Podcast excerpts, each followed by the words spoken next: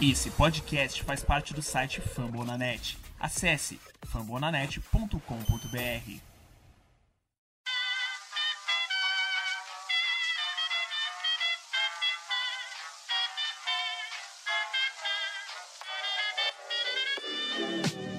Mais uma rebatida forte. E ela tá fora daqui! Uau!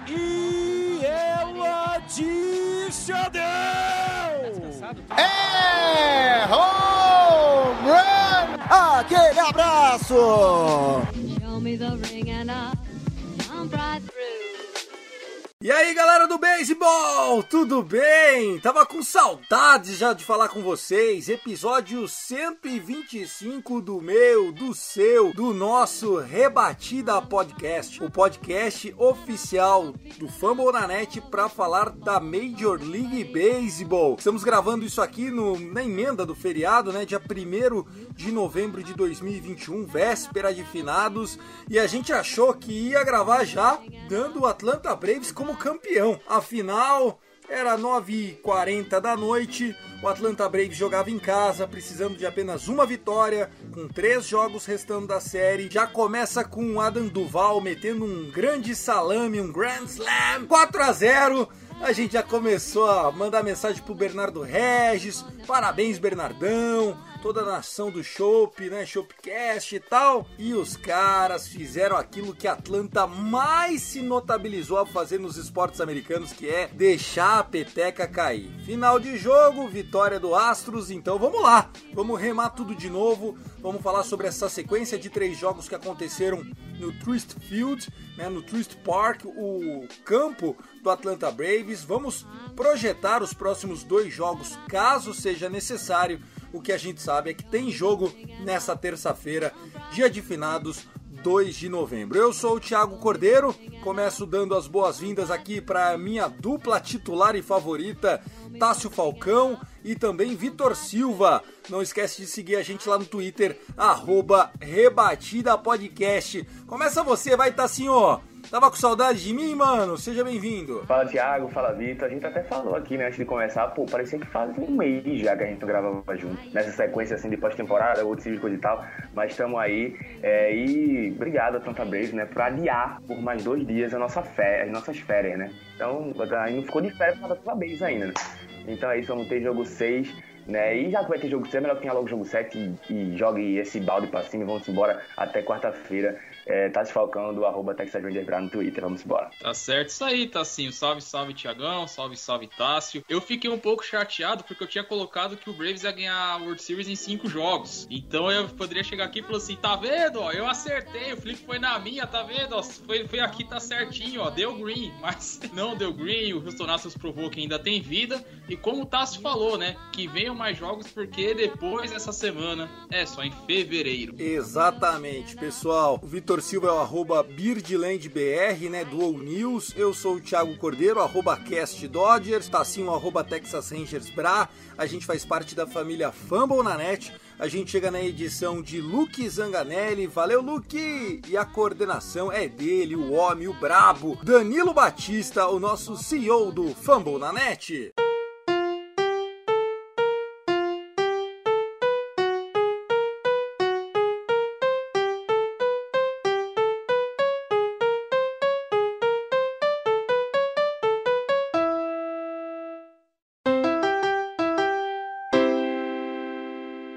Bom, no cantinho do recado já é convidando você para acompanhar as temporadas dos esportes americanos, né? Se o beisebol tá acabando, a NBA tá esquentando os motores ainda, os times apenas com 5, 6 partidas realizadas, num total de 80, então tem muita temporada pela frente. A NFL tá chegando na metade também da temporada, semana 8 terminou, tem muita coisa legal aí para você acompanhar, quase todos os times têm cobertura lá exclusiva sem falar nos podcasts também de liga, assim como Rebatida é aqui.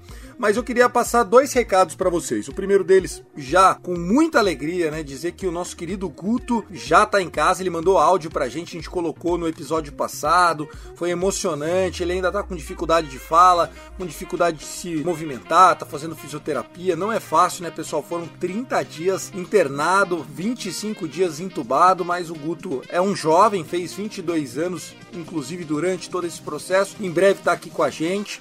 Com certeza a temporada 2022 o meninão tá pronto. Não é uma Tommy John, né, Vitão? Vai voltar mais forte do que nunca, né? Ah, com certeza, né, Tiagão? Tô falando de um cara que, pô, cresceu com as pneumonias, Sete. sete, pneumonias. Sete em que- 23 dias. Exato, foi um- ele é um vitorioso, é um guerreiro, é um exemplo para nós de persistência, né? Que não importa as adversidades, sejam elas qual, qual for, força e muita garra e determinação. Já dá pra torcer até pro Orioles, vai, diz aí. Aqui é caos, né, cara? Pô, anos e anos já, mas eu não tô muito nessa sozinho nessa sofrência aí não, né? Posso, posso retribuir falando que é igual torcer pro Dolphins também? Ah, porra, coitado do Guto. Nossa, agora eu tô com dó dele, meu. Mas olha, então é isso pra todo mundo que torceu. Enfim, se ainda não tinha um feedback do Gutinho, feedback é o melhor possível, né? Ele tirando é, alguns problemas ali que são é, rotineiros, mas assim, o mais importante, gente, é que a memória dele tá intacta, o raciocínio tá intacta, a personalidade, a doçura do Guto tá lá. É isso que a gente precisa. Em breve ele vai estar aqui com a gente, sem dúvida nenhuma. Se Deus quiser, já na off-season, que a gente vai fazer alguns episódios especiais, não vamos deixar ninguém na mão. Pelo menos dois a três episódios por mês, né? Não vai ser mais dois por semana, mas nós vamos continuar aí fazendo a produção de episódios. E o segundo recado é para os canalhas, Nathan Pires, Felipe Zanetti, Victor Salviano, que no último rebatida ficaram me provocando dizendo que torcedor do Dodgers não sabe perder e tal. Então, é, vamos lá, rapidinho, só para não dar muito pano para essa manga. Duas coisas. A primeira, é, eu sou um grande apaixonado mesmo pelo meu time. A gente faz esses é, podcasts aqui com muito amor, né? A gente não ganha um real, pelo menos por enquanto, para estar aqui trazendo informação para vocês, porque a gente ama o esporte, mas acima de tudo a gente ama nosso time. E eu realmente no episódio do domingo passado, da segunda-feira, tava sem cabeça, cara. Eu tava num luto danado. A gente tinha produzido cinco Dodgers Cast em 10 dias, né? Tava numa produção absurda. E vocês sabem que para produzir um podcast você precisa pedir espaço para sua família, para os seus filhos, né? Não é um negócio que você e sair um podcast. Você tem que se preparar. Então, quando teve a derrota, eu realmente senti demais. Agradeço ao Felipe Martins que nos, nos agraciou com o talento dele, me substituiu na semana passada. E segunda coisa, o Dodgers tem o melhor elenco da MLB. Pode, pode falar o que você quiser, tal. A gente não é o campeão, não vai ser o campeão, mas eu ainda acredito muito no meu time e eu sei que meu time vai brigar de novo em 2022. Cornetas continuem cornetando. Haters gonna hate, como diz lá fora. Agora sim, Luke, solta o órgão mais famoso dos esportes americanos.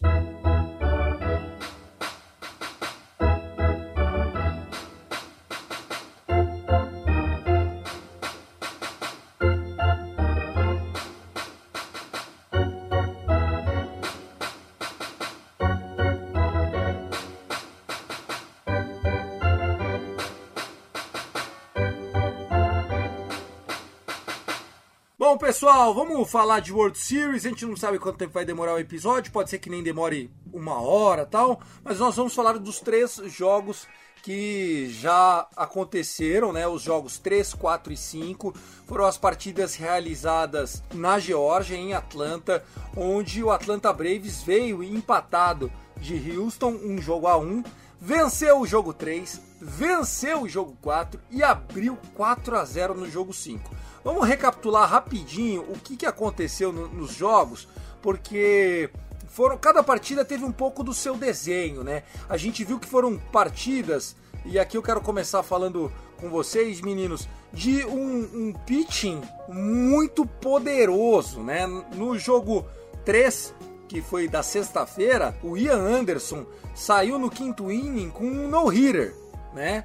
E no jogo inteiro, o Houston Astros, que na minha opinião tem no papel o melhor ataque do beisebol, conseguiu só duas rebatidas, ou seja, simplesmente fantástica a produção dos arremessadores de Atlanta. No jogo 4, no sábado, uma viradinha o grande herói da partida foi Jorge Soler. Entrou lá e meteu um ron-ron de duas corridas já na sétima entrada para virar para 3 a 2, mas mais uma vez a gente viu um domínio amplo e extenso dos arremessadores nessa World Series. Antes da gente falar do jogo 5, começar a falar do 3 e do 4, como é que vocês enxergaram isso que aconteceu e que abriu a vantagem de 3 a 1 pro Atlanta Braves? Primeiramente, acho que tudo que aconteceu ontem também define muito o que vai o que vai acontecer na sequência dessa série. Depois da vitória no sábado, foi uma vitória eletrizante, e também da atuação na sexta-feira de Anderson, coisa e tal, a atuação de Anderson, que me lembrou muito os tempos de Cliff Lee no, no, pelo Texas Rangers na temporada 2010, que ele tinha partidas de pós-temporadas majestosas, pô. Ele simplesmente destruiu o Tampa Bay Rays por dois anos seguidos. Me lembrou muito a partida de Anderson no, na sexta-feira. Depois da vitória do sábado, principalmente quando o Atlanta Braves abriu o jogo com um Grand Slam, na primeira entrada, não foi na primeira entrada? Isso, primeira o... entrada, dois eliminados e ele... Eu acho que aí que o Atlanta Braves começou a cometer erros que o Boston Red Sox cometeu assim que virou a série contra o Houston na LCS, né? De achar que o adversário tava morto, mas do outro lado é o Houston Astros, pô. Então quando você vence um jogo, você venceu o jogo da sexta, como venceu? Venceu o jogo no sábado, como venceu também de virada. E depois você abre o jogo com 4 a 0 e você esquece que o adversário tá ali e ainda restam nove entradas, tá de brincadeira, Atlanta Braves. Assim que saiu o, o Grand Slam, eu fiquei até um pouco surpreso de, poxa, a Atlanta Braves veio pra cima mesmo, né? Mas assim, na minha cabeça eu disse, não vai acabar assim, né? Eu achava muito difícil na minha cabeça o Houston Astros não ganhar um jogo em Atlanta. Eu sei que o, o Atlanta Braves vinha na sequência de sete vitórias seguidas em casa, playoffs, e eu achava, não, mas o Houston não vai, não vai sair daí sem não vencer um joguinho. Então eu acho que eu ficaria muito surpreso se o Atlanta Braves vencesse ontem e levasse o troféu para casa. Ficasse em Atlanta, né? Então eu acho que parte muito desse pressuposto aí. Eu acredito que o Atlanta Braves achou que o Houston Astros já estava morto, né? Eu acho que, é, principalmente, isso não deve ser considerado numa partida de playoffs, principalmente como se tá na World Series, né? Que a gente já viu muitas coisas inacreditáveis acontecer. Não tenho ainda um parâmetro para dizer. Eu acho que é, a série vai até chegar um jogo 7 ou se vai chegar a ter uma virada, até porque mostrou até no final da transmissão de ontem, né, que só seis times na história da World Series conseguiram virar um 3 a 1 mas fica naquela, né? Eu acho que entra todo o peso e todo, e todo o retrospecto da cidade de Atlanta, da Geórgia principalmente, em suas últimas aparições nos principais esportes americanos. E se a gente for levar em consideração os jogos 3, 4 e 5, o Braves só foi ter uma atuação assim dominante de ponta a ponta no jogo 3. É, no jogo 4, a gente fala da, da virada, né? Do é, Swanson, Soler e companhia, só que o Astros estava vencendo o jogo até a sexta entrada. O Grant conseguiu fazer um serviço bacana, só que o que acho que poucas, quase ninguém esperava, que fosse logo o José Xavier a ceder as corridas 2 e 3, que foi a virada do, foi a virada do Atlanta Braves. Então fica com essa pulga atrás da orelha, porque o Braves estava conseguindo ganhar na marra, mesmo não sendo uma equipe que você esperava que fosse ser dominante, né, jogando em seus, em seus domínios. Aí no jogo de domingo, o Tasso bem colocou. Tava 4 a 0 lembrando, o Braves ficou na frente do placar outra vez, 5 a 4 na terceira entrada, só que o Astros foi empilhando corridas e leva vantagem, né, de volta, né, pro, pros seus domínios. É claro, com as costas na parede, né, 3 a 2 contra, tem, tem que vencer os outros dois jogos para ser campeão, é, é, redundância, né, mas enfim, o Braves mostrou que não tá sendo esse time dominante como a gente esperava, jogando em casa. E o psicológico também, ele é muito diferente, porque digamos que o Atlanta Braves tivesse perdido o jogo 4, senhores. O jogo tava 2 a 1 e aí o Jorge Soler consegue um home run de duas corridas, um home run que eu até achei que o é, Álvares tinha se machucado no lance, porque ele não joga de outfield, ele é de age, né, na American League, mas quando vai jogar em campo da National League tem que ter um de age. E ele correu meio errado, pulou meio torto, bateu com a costela no esgueio assim, mas bateu meio de cunhém, não sei se, se a galera conhece essa expressão, meio de, de angular assim. Falei, caraca, machucou o maluco, tal, beleza, ele levantou, não, eu vou conseguir, e de fato conseguiu, ficou no jogo, beleza. Mas se não tivesse rolado essa virada, o Houston tivesse ganho o jogo 4 e o Atlanta Braves tivesse ganho o jogo quinto agora, começou com um grande slam e aí foi, foi, foi, vamos. Acabou 5 a 4 o Braves ganhou. Era outro espírito para jogar os jogos 6 e 7. O que nós estamos vendo agora é o momentum, que é tão falado nos esportes, né? O momentum, que é aquele o ambiente. O ambiente agora no vestiário com Altuve, Bergman, Gurriel, Bradley, o Álvares, esses caras, muitos deles já ganharam World Series e a maioria deles já perderam uma World Series. Carlos Correia, os caras agora, eu acho que estão com aquela expectativa de se apertar um pouquinho, os caras vão espalhar a farofa. Vocês não acham isso também? Concordo, porque a pressão vai toda pro lado do Braves, né? O ponto que você colocou bem colocado, né? O, o Houston Astros é um time já muito cascudo em, em World Series, né? Tô falando de um time que são três World Series em cinco temporadas, então não é um time que vai que vai ceder qualquer pressão, né? Falando dessa forma, porque você já bem citou, você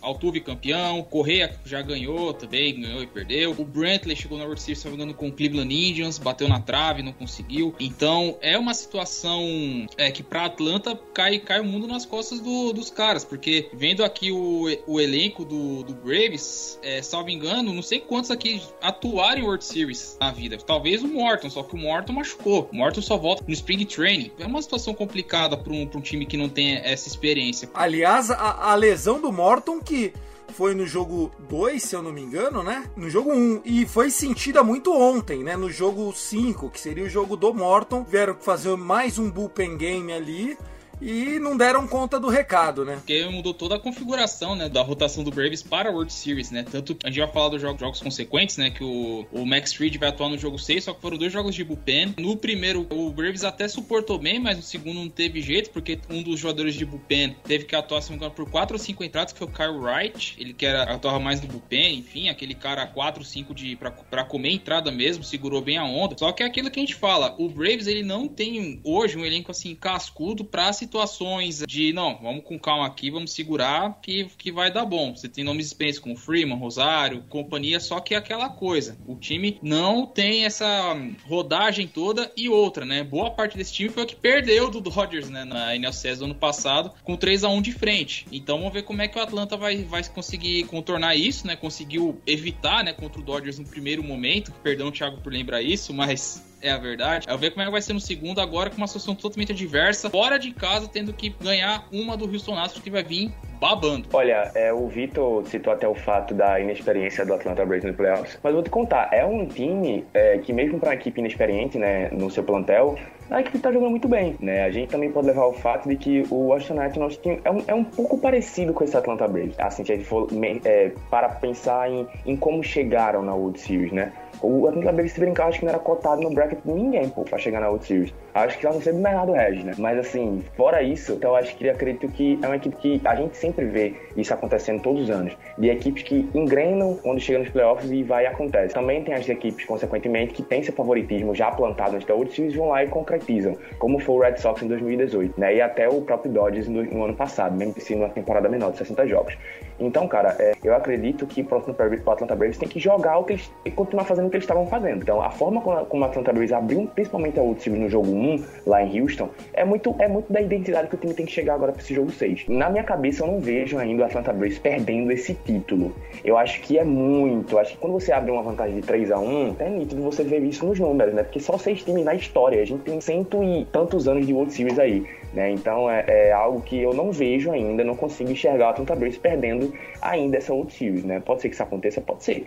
Né? E o Houston seja sétimo, sétimo time nessa lista. Mas é, eu acredito que o Atlanta Braves está no caminho de continuar fazendo o que tem que fazer. Eu acho que era inevitável até o Houston Astros não vencer nenhum jogo em Atlanta, eles iam vencer. Eu acho que isso já estava no script, ia, ia ter que acontecer de alguma forma, mas eu ainda vejo o Atlanta Braves em condições nítidas de fazer isso acontecer. Eu acho que seria acho, uma catástrofe gigantesca, até porque o Houston Astros tem problemas para iniciar o jogo de amanhã, né? Tem muitos problemas, porque quem ia iniciar o jogo era o Urquide, e o Urquide jogou uma entrada ontem. Eles confirmaram, Tassinho, que vai ser o Luiz Garcia, né? É o Luiz Garcia que tem feito uma ótima pós-temporada, inclusive contra o Boston, o menino deu show, né? Agora escalaram o Luiz, o Luiz Garcia porque justamente o Urquide jogou uma entrada ontem, né? E até porque a gente já viu nessa pós-temporada situações de jogadores que iam iniciar dias após ele ter jogado a entrada, ter dado errado, como foi o Ovaldi. O Scherzer, o Urias. Também é, esses esses exemplos nessa pós-temporada. Então vamos ver como é que o Houston vai conseguir encontrar né, e conseguir evitar que o Atlanta Braves acabe com essa série amanhã. Não, e o que eu fico também abismado, o quanto de um jogo para outro as narrativas mudam, né, pessoal? A gente tá falando de uma série que começou, obviamente, os jogos, os jogos da World Series estão fantásticos, né? Não tem o que falar. A gente fica muito feliz. Eu, eu me sinto privilegiado de estar tá vendo uma, uma qualidade de série como essa, né? São dois times que merecem estar tá lá tá? Ninguém, é, vamos assim,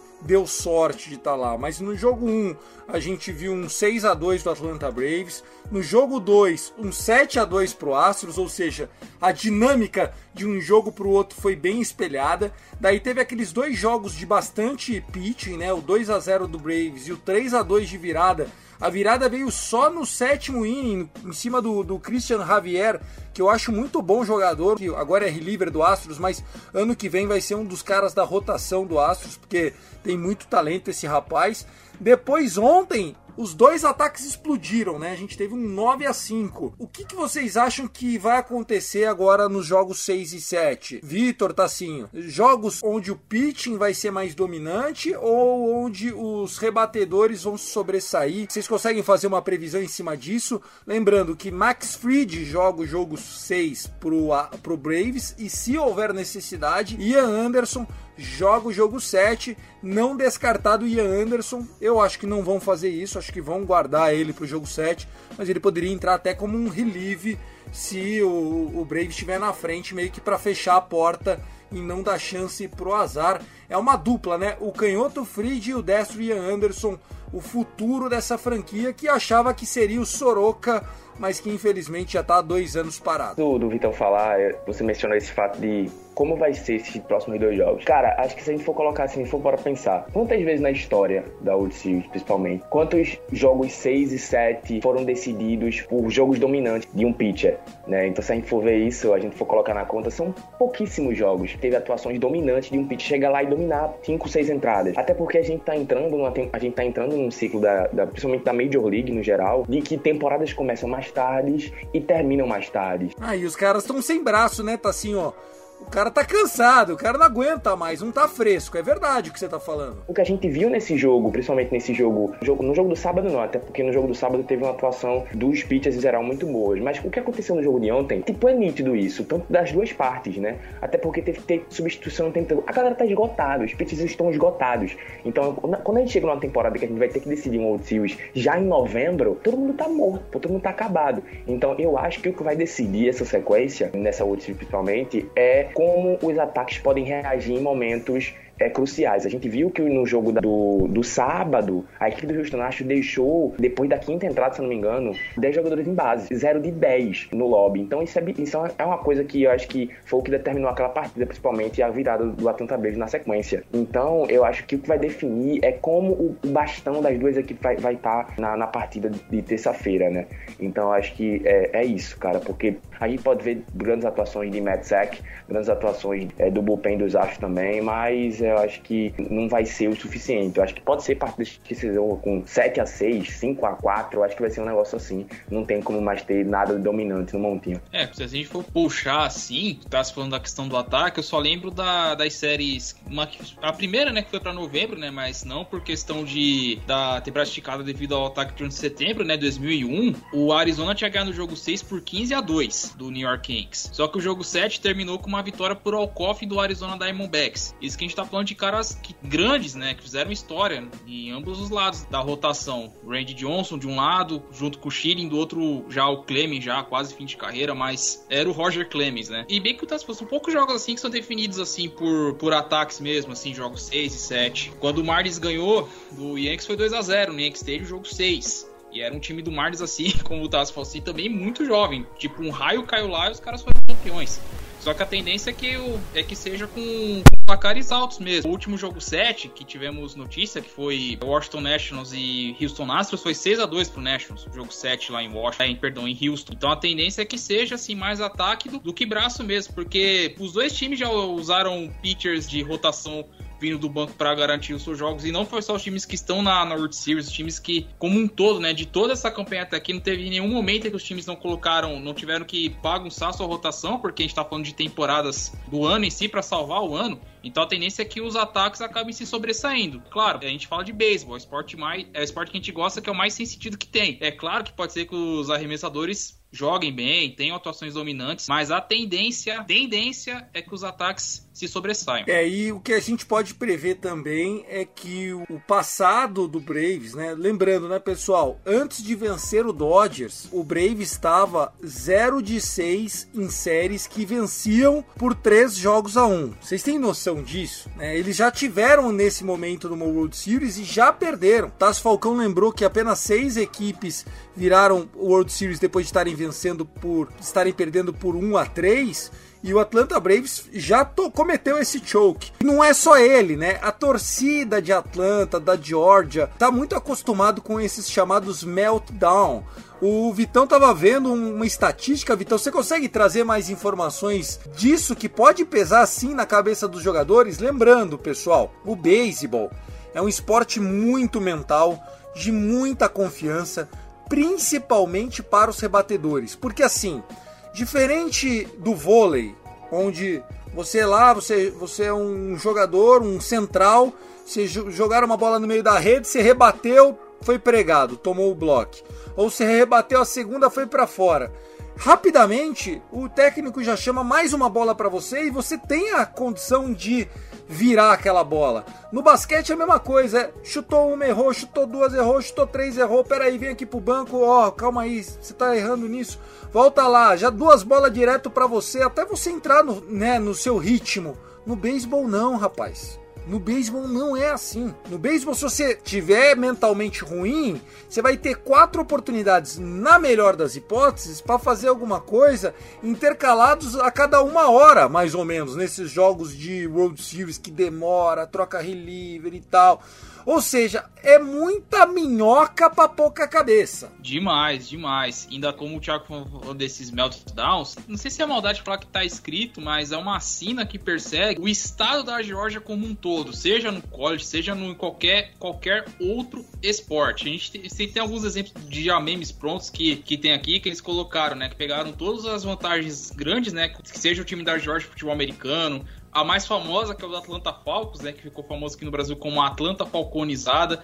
E, no, e como já estamos aqui, a própria NLCS do ano passado. Que a gente está querendo dizer que sim, os times de Atlanta, né, da região, têm o costume de abrir boas vantagens. Você pensar, não, já está resolvido. E no final das contas, eles acabam tomando a virada. Ou seja, além de tudo isso, é a, é a sina que, que persegue os times da, da Georgia como, como um todo, né? Lembrando que Atlanta não ganhou título desde 95, né? Um jejum aí de 26 anos, isso nos esportes americanos como um todo. E quanto à questão do beisebol, é, é isso aí mesmo. Você tem uma ida no bastão a cada, a cada nove, né? Que tem que rodar o time como um todo e é aquilo lá pra você resolver, pronto, acabou. Tanto que no beisebol, um cara só não faz verão. Um cara você pode contratar um cara só, só que ele não vai ter volume que outros esportes ele vai ter para resolver um, uma partida em outros esportes coletivos. Então, é uma situação assim muito, muito complicada de de, de falar mesmo, que essa questão de, de rodagem, etc e tal. Então é muito difícil você pregar e falar assim: não, é o Atlanta pode conseguir lá, a Fred Film vai ter 50 mil at-bats. Não é assim. Tem toda uma engrenagem, você tem que estar tá bem no dia, com a cabeça boa e saber lidar e suportar a pressão. Porque o beisebol é como o Yogi Berra fala: fala que 90% é psicológico, outra metade é física. Não, não vou lembrar a frase dele correta, posso até pegar aqui de certinho. Mas é aquilo: beisebol é mental, você tem que estar tá com a cabeça boa Caso contrário, a chance de você acabar com uma temporada é dois palitos. Com certeza, cara. Acho que isso é o principal, é o crucial. Principalmente quando a gente vai chegando num momento decisivo como esse. Para mim, acho que uma World Series. Acho que a gente sabe que World Series foram decididas muito antes, né? Apesar que a última que um time que ganhou em casa foi em 2013. O Boston Red Sox foi o último campeão da Series em casa. Então o Houston Astros tem a oportunidade de quebrar esse streak. Mas a gente sabe que chega no, chega no momento, né, principalmente agora, que a gente chegou no momento onde, a, onde é, a MLB tá muito disputado. Acho que a gente não vai ver mais jogos é, se decidiram com 4 a 0 ou até mesmo um 4 a 1 que aconteceu no ano passado, que foi por, por até também a temporada menor. É isso, cara. Acho que chega no momento onde qualquer coisa as equipes vão se apegar para tentar definir. Né? Então acho que é um momento muito tenso. Acho que o que vai definir realmente é esse aspecto, como, como as equipes mentalmente vão estar preparadas. É para se ter noção, o Vitão, antes de você concluir, se você achar as estatísticas, só para a gente relembrar algumas quedas de Atlanta, é, nós estamos falando de uma cidade, né, que tem o Atlanta Braves no beisebol, o Atlanta Falcons na NFL o Atlanta Hawks na NBA e o Atlanta Thrashers na NHL. E o único, o único time que já ganhou algum título foi o Braves em 1995. Nós estamos falando aí de uma, uma cidade que não está acostumada a ganhar títulos. Obviamente que isso pode não ter sido um fator quando o Atlanta Falcons estava ganhando de 25 a 3 faltando 16, 17 minutos, né? Tava no finalzinho do terceiro quarto e aí o Tom Brady foi lá e virou. Pode ser que isso não tenha pesado, mas dizer que o jogador é uma máquina, que não vai sentir a pressão, acho que é muito complicado. O que eu senti de uma série para outra é que o Atlanta Braves estava mais forte do lado ofensivo do que esteve para contra o Houston. Acho que soube aproveitar melhor as oportunidades, principalmente em run scoring position, do que teve agora nessa série, né? O Braves contra o Dodgers não perdoava. Os caras chegavam em base, roubava a segunda e já ia para cima. E essa é a diferença de você ter a mãe Will Smith de catcher, que o catcher do Dodgers, pelo amor de Deus, nego rouba a base fazendo moonwalk. E ter o Maldonado, que é um baita de um catcher defensivo. Então, eu acho que o Braves sentiu um pouco o lugar que estava. A hora que eles se deram conta, Vitão, poxa, tamo numa World Series.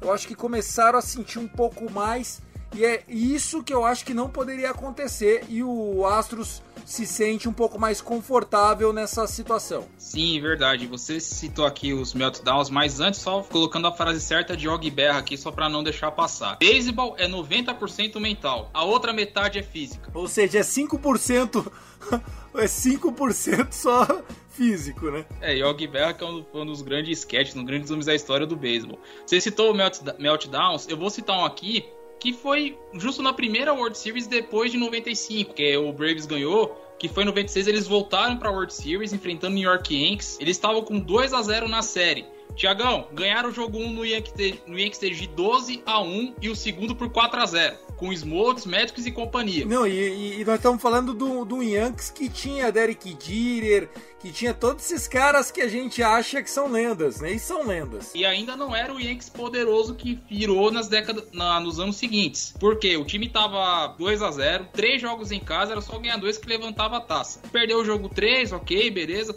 Só que no jogo 4, Thiagão, o jogo 4 foi o que praticamente matou a série. Porque o Braves estava ganhando por 6 a 0 na quinta entrada. 6 a 0 O Yankees anotou três corridas na sexta entrada, mais três na oitava, empatou o jogo, foi para as extras, anotou duas corridas na décima e ganhou o jogo empatou a série. Depois disso, o Braves sentiu porque perdeu em casa por 1 a 0 o jogo 5, aí foi para Nova York e perdeu o jogo 6 lá por 3 a 2 e aí o Derek Jeter começou sua dinastia lá com o Yankees e o Braves voltaria a World Series, só que seria varrido, né, em 99 para esse mesmo Yankees, só que já era o Yankees top de linha 4 a 0. É, esse de 99 já era com Jason Diambi, né? Tava Tava com o modo cheater ligado. Ah, já não, já tinha o Clemens, já tinha, tinha outro, era outros jogadores lá. O Jambi foi bem depois para Nova York. Mas enfim, o que a gente fala é isso. É, você pode abrir vantagem em série. Por exemplo, uma, uma mais recente aqui, Cleveland Chicago. Cleveland tava 3 a 1. Era só ganhar um jogo, tinha mais dois pra fazer em casa e tava feito. O Cubs foi lá e virou. Baseball é aquilo. Você pode ganhar um jogo, mas você tem que ganhar a série, você tem que estar tá mentalmente bem, psicologicamente bem para suportar a série toda. Porque beisebol é aquilo, é muito do mental, é muito do que você tem para saber lidar com adversidades. Porque World Series é aquela coisa, você não vai ter amanhã para decidir o campeonato, né? Sem dúvida nenhuma. O que mais que você achou aí de Meltdown? Eu fico curioso de ver esses chokes dos caras. Pô, cara, se for pegar a Meltdown de, de, de Atlanta, você dá pra fazer um livro, cara, porque a, a, mais famosa é a do Super Bowl, né? Do, do, do New England Patriots, que é do 28 a 3. Essa é a número 1, é a, é a famosíssima. Mas tem o, o 20 a 7 da final da SEC, foi memória do Core de 2000 e 2012 é, teve o time de Atlanta que ganhou 60 jogos, Atlanta Hawks na NBA ganhou 60 jogos em 2015 e caiu na final de conferência pro Cleveland Cavaliers. Só não lembro se, se eles foram varridos, mas foi o time que foi muito bem. Acho que ficou janeiro inteiro sem perder um jogo na, naquela temporada, me corrija se eu estiver errado, mas não ganhou, não foi campeão. E outras, é, o, o Super Bowl de. Não foi nem tanta larga vantagem, mas aquele time que fez o Super Bowl em 90 e. Acho que 97, né, Tiagão? Broncos e Falcons, né? Que fez, fizeram. Foi no fim dos anos 90, que foi Broncos e. Que foi o, o Super Bowl do John Elway, realmente. Isso, que o, que o Falcons chegou no Super Bowl e ninguém esperava. Que aí foi um choque do, do, do Vikings na, na final da, da NFC. Aí o, aí o Falcons foi, anotou uns TDs no Que era o garbage Vikings time. do Randy Moss, não era? Isso, Randy Moss calor, era, era um time pesadíssimo aquilo lá. Teve outros também, só o do Falcons dá pra citar, o time tava ganhando de 17 a 0 do 49ers do Kaepernick na final, de- na final da NFC. Tomaram a virada, tanto que o, o 49ers foi, foi pro Super Bowl. É, o Super Bowl 51 mais famoso, enfim, dá pra citar vários. Se a gente for ficar falando só de choque, você fazer um programa especial, pegar o... Ô, Daniel, uma sugestão aqui. Vamos pegar um fumble na net e falar só de choque que o Falcons tomou. A gente vai ter um programa de uma hora. chama o Bernardo Regis, coitado. É, sem brincadeira, a gente tá falando aqui. É chato, cara, porque é impressionante o quanto que os times de Atlanta sofrem com esses choques, cara. É inacreditável, chega uma hora. Inclusive, eu deixo até uma recomendação aí pra galera. Eu sei que não tem tanto a ver com beisebol, mas vejam o Dorktown do Atlanta Falcons e vejam o quanto que esse time penou na vida, cara. Mas é tipo, desde os anos 60 até hoje. O quanto de virada, quanto de virada esse time tava envolvido a favor e contra. Nossa, era é fora de série, mas é no caso do, do Braves mesmo, é que o Braves também teve um timaço, né? Se perde pro Cleveland 95, que também era o time que tava em ascensão, podia estar falando que o Braves é uma rotação espetacular que não ganhou nada. Mas é aquilo, né? O time volta pra uma decisão depois de 25 anos, tem uma pressão enorme de dar um título pra cidade, né? Porque o Thrashers nem na. Você citou o Thrashers, nem na, na cidade eles estão mais, né? Fizeram campanhas péssimas na, na NHL. E é isso, velho. É, vai na cabeça aí. Vamos. Espera o time chegar no meio da semana e ter que falar de outro meltdown, cara. Porque, pô, eu fico com dó do Bernardo nessas horas. né? Exatamente, exatamente. Eu sinto pena do Bernardo se acontecer isso aí, cara. Porque, coitado, ele não merece isso de novo, velho. O grande lance do, do Atlanta Braves é que sempre é o time do case, né? Sempre é o time que chega, briga, luta, vai bonito, torcida apaixonada, estádio bacana, né? O estádio deles moderno agora, tá lindo. E o título ia, enfim, ia ser uma vitória realmente muito, muito legal. Eu tava olhando, em 99, é, realmente não tava o Jason Jambi, ele só chegou em 2002, mas era um time muito legal. A gente teve o El Duque, Orlando Hernandez, arremessando pelo Yankees contra o Greg Maddox no jogo 1. O Atlanta tava ganhando de 1 a 0 até a oitava entrada. E aí tomaram quatro corridas, cara. Quatro corridas. É, no jogo 2, eles estavam brigando. Aí o primeira base deles errou um sacrifice. É, um, houve um pop-out na primeira base e o cara deixou a bolinha cair. Vocês acreditam nisso, cara? Imagine acontecer isso numa World Series, Tassio. Imagine o Rangers chegar lá e o seu primeira base deixa um, um pop-out cair no chão, porra. Não, tá de brincadeira, Não pô. dá, Não, né? é- Não dá. Isso é pra- Porra, eu isso é fico pra com dó. é Tá- Tô pesquisando aqui, fico até chateado de trazer Isso isso é pra pra galera. torcedor. Isso é pra matar torcedor, pô. Coitados. Bom, vamos lá. Falando de jogo 6, Luiz Garcia contra Max Fried, palpitão do jogo. O que que vocês acham que acontece? Eu sinceramente gosto muito do Max Fried, apesar dele não ter ido bem na série contra o Dodgers, né? O Dodgers deu uma tratorada nele. É um cara que é muito bom de off-speed, pode dar um trabalhinho, mas eu já começo a ver o, o Houston Astros como favorito né, nesse jogo. Eu acho que se a gente for olhar assim pelo duelo, Max Fried versus Luiz Garcia, eu acho que o Atlanta sai com um pouco de vantagem. Fried jogou o jogo 1, não foi? Não, o jogo 1 foi o, o o Charlie Morton quebrou a perna. Então, é mesmo é, perdendo o jogo 2 no, no dia seguinte, o Fried, eu acho que ele jogou bem, né? Começou até a partida muito bem. Então, eu acho que se a gente for começar assim, e o Fried consegue escapar de situações que só ele consegue ficar, não tem, não tem como. né? Às vezes ele tá numa situação que você acha, hum, agora o Fried tomou. Ele vai lá e consegue fugir, consegue safar. Acho que se a gente for contar nesse primeiro aspecto, nesse primeiro duelo, o Fried versus o Garcia, eu acho que o Atlanta sai com um pouco de vantagem. Eu acho que vai dar Atlanta no jogo 6, eu acho que não vai chegar até o sétimo. Eu acho que o Atlanta vai conseguir chegar em Houston e vencer, né? Com prioridade. Eu acho que com prioridade até, como fez no jogo 1.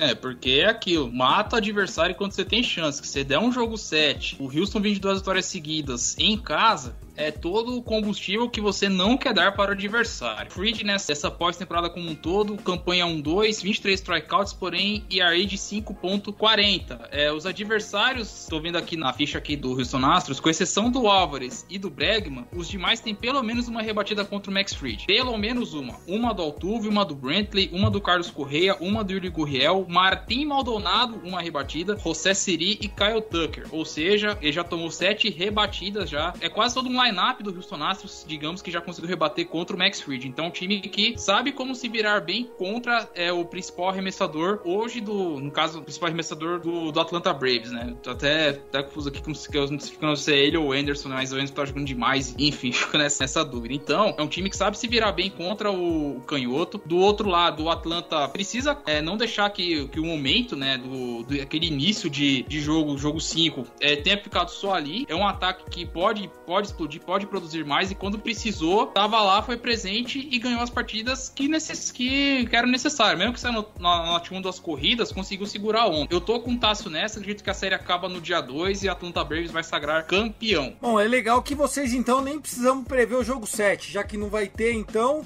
Então, beleza. É isso. Não, pô, a gente pode fazer. Cara, que acabou o programa. Então, beleza. Um abraço pra todo mundo. Boa sorte. Tinha que dar graça, falar que vai ser pro jogo 7, tensão, Ian Anderson de um lado, quem vai do outro lado, o que, que será que vai acontecer? Mas enfim, é, eu acho que o Max Fried. Eu quero que eles caralhem tudo, pô. Quero que eles caralhem tudo aí.